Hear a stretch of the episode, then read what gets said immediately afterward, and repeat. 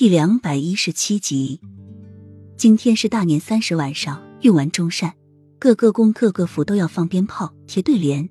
明天就是新的一年了，每个人脸上都挂着笑容。每到这个时候，就是在凶的主子也会对奴才好点，有的还赏赐奴才们一些东西，最多的当然是银两。所以奴才们都争取做大，更好得到主子们的赏赐。雨涵在屋里听着外面的鞭炮声。别提有多高兴了！只要让他一听到鞭炮声，他就感觉新年来了，家人团聚的时候来了。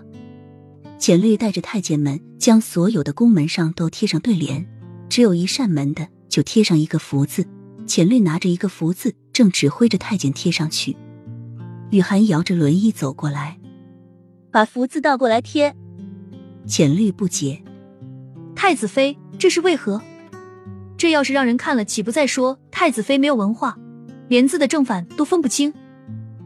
福字倒过来贴，不就是福到了吗？雨涵轻笑着解释：“福到了，福到了，希望这一年他的福真的能到。”雨涵低下头，摸着隆起的肚皮，他的福很快就要到了。他肚里的孩子还有两个月就要出生了，他马上就要做妈妈了。因为有了这一个信念在支撑着他，否则他早就倒下去了。福到了，福到了！简绿哦了一声，立即反应过来，连忙吩咐人让所有的福字都倒过来贴。